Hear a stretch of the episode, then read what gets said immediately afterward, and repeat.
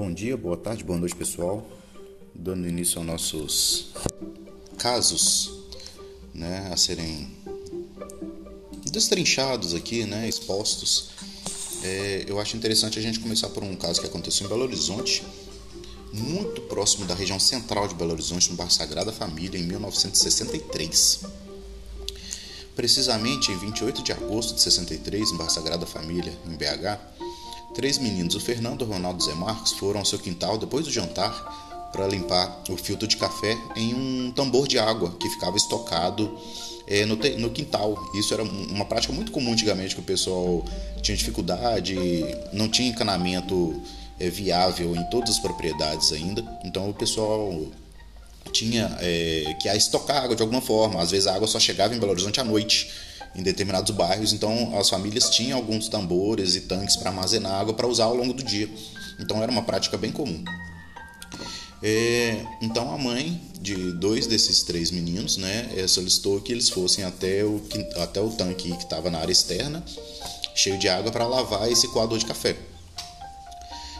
É, então, do lado do tanque, né, José, o mais novo de sete, de, que ele tinha sete anos né, na época, é, ele foi para o tanque de água, se debruçou para poder pegar a água que estava para coletar a água que estava ali no fundo para poder lavar o, o coador, né?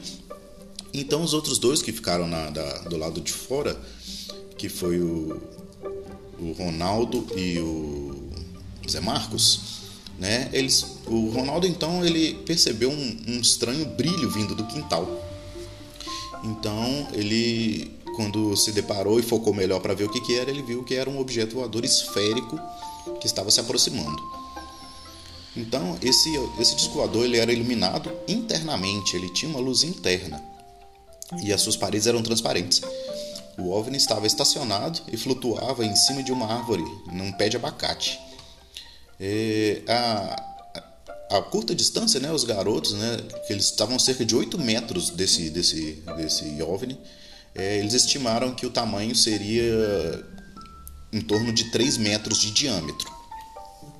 No topo desse OVNI havia uma espécie de antena com dois, dois ramos dobrados, né, como se fosse uma antena dobrada em forma de V, né, uma para cada lado, com uma bola no topo de cada uma. E no meio desse OVNI ainda tinha uma, uma antena menor e na vertical. Por ser transparente, né, é, as crianças conseguiram visualizar muito bem os quatro seres que estavam sentados lá dentro. E eles eram, em suma, né, eram bem parecidos com a gente mesmo, né? É, esse formato é, terrestre, adâmico, por assim dizer, né? Cabeça, braço, dois braços, duas pernas, um tronco, né? Que conecta o corpo. E as crianças identificaram facilmente eles, né? Como, como semelhantes, digamos assim e exceto por um detalhe muito curioso que em vez de ter dois olhos como nós, eles só tinham um olho maior no meio da testa, né? Que é a maior característica desse caso é justamente esse cíclope, né? Que é o, um, um, ser que a gente tem como mítico na nossa, na nossas, nos nossos folclores e mitologias. E eu não conheço outro caso de ufologia até hoje, né, dos que eu tenho lido e pesquisado, que tenha relatado um outro cíclope, um outro aparecimento de cíclope a não ser esse do Sagrada Família. É, dos quatro seres que estavam sentados, pelo menos um deles era uma mulher, né? que ao contrário dos outros três, os, os, três que seriam os masculinos, digamos assim, eram carecas e essa mulher tinha cabelos longos e loiros. Todos estavam sentados e havia o que parecia ser um, um console central, um painel de controle desse OVNI. Lembrando que isso foi nos anos 60 em Belo Horizonte, onde as pessoas não tinham acesso à televisão com facilidade. E essas crianças elas não tinham relatado, inclusive posteriormente na, na entrevista para os ufólogos, que na casa deles não tinha TV. Poucos segundos depois de, de, das crianças terem esse primeiro contato, o OVNI disparou é, dois feixes de luz formando duas colunas. E entre dois desses dois feixes que estavam na parte inferior, é, um dos quatro seres desceu flutuando lentamente e começou a caminhar em direção ao tanque de água onde as crianças estavam coletando. É, o José que estava ali fazendo a, a, coleta da água aparentemente não sabia nada até então do que estava acontecendo, que as outras crianças estavam paralisadas com aquela cena, né? É, e quando o, esse cíclope, esse ser chegou a cerca de dois metros do José, ele estendeu o braço com, é, como se tivesse a intenção de encostar nele, né? De tocar. É, mas o irmão Fernando achou que ele ia pegar a criança ou machucar, né? Sem hesitar, o Fernando correu e saltou até o José, puxando ele para trás, tipo puxando para fora do tanque, né?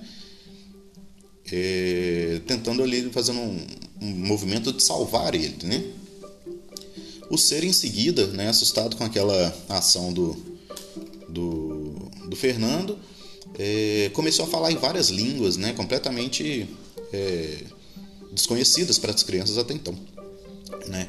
Então a criatura retornou até uma das bordas, né, é, da frente do, do, do OVNI, ficou mais próximo do OVNI, digamos assim. É, enquanto esse ser virava de costas, o, o, Fernando pegou um pedaço de tijolo no chão e ergueu o braço para julgar.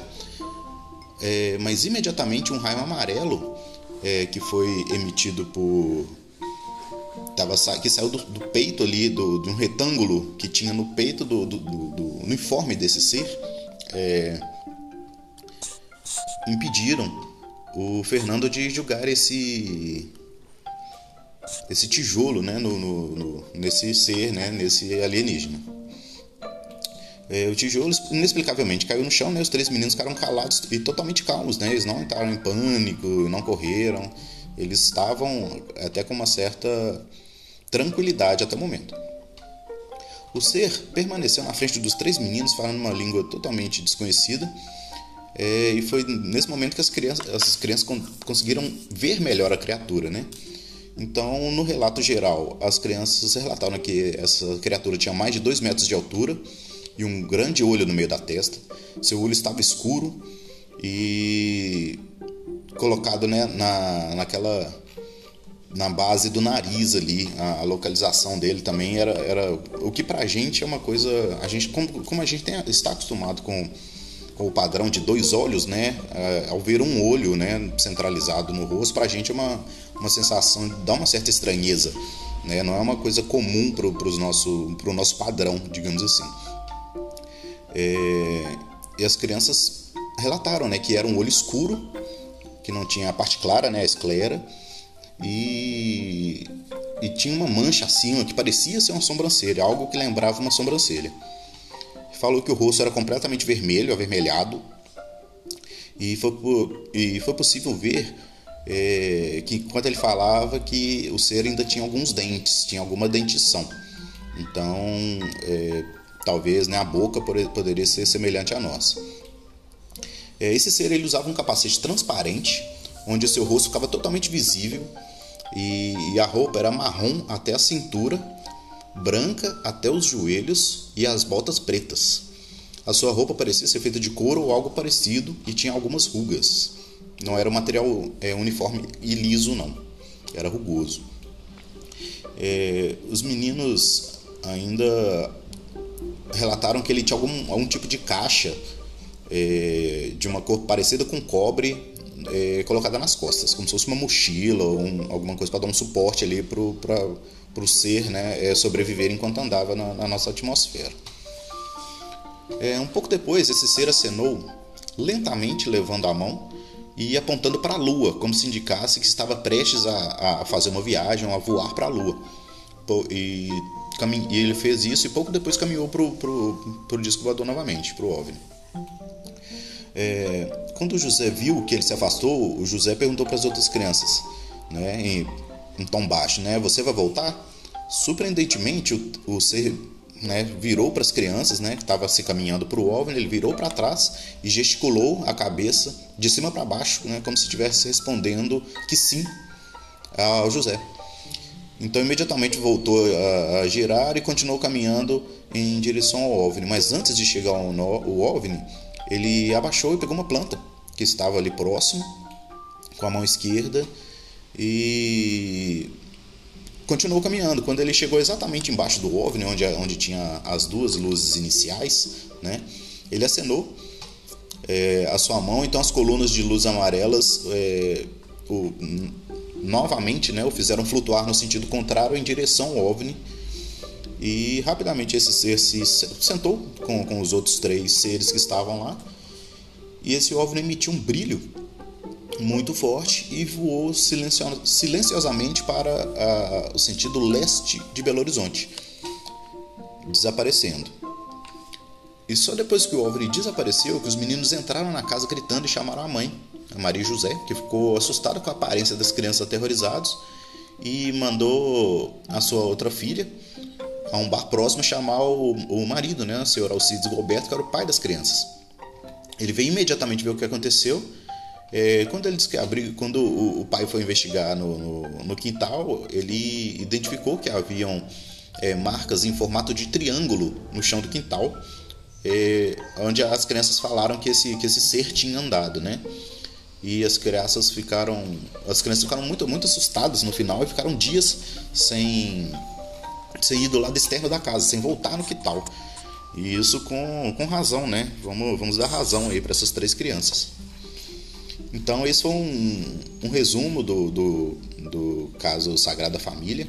É, ainda tem uma outra parte que é uma entrevista que o, que o ufólogo fez com as três crianças. Ele inter, interrogou as três crianças é, separadamente. As respostas foram, né, se não foram idênticas, foram bem semelhantes. Uma corrobora a outra. Eu não vou trazer isso para cá porque fica muito extenso, fica muito longo o, o relato e essa não é a ideia. A ideia é trazer é, fatos novos, né? É, um olhar novo sobre, sobre um, um olhar novo sobre os casos antigos, digamos assim. E é isso aí, gente. O que vocês acharam? Esse foi o caso Sagrada Família. Aconteceu no centro, praticamente no centro de Belo Horizonte, em 1963. Eu já passei na rua que aconteceu esse caso. A Casa das Crianças não existe mais. Hoje tem, tem muito comércio nessa rua, uma, uma, uma rua bem movimentada. Então a casa, a casa das crianças não, não não existe mais, foi demolida e alguns galpões foram construídos. Se não me engano, tem uma mecânica no lugar hoje. Mas fala aí o que vocês acharam. É um caso bem diferente, né? É, esse cíclope né, de rosto avermelhado, dentre o que eu li, o que eu pesquisei no, no portal Fenômeno, em outros sites também, é, até então nós não tivemos outro relato desse, desse tipo de espécie. É uma espécie bem de aparição bem única na ufologia brasileira. E mundial também, que eu até então não, eu ainda não encontrei, mas se eu, se eu encontrar qualquer atualização desse caso, eu trago para vocês aqui. Beleza? Então fiquem bem, fiquem com Deus e até a próxima.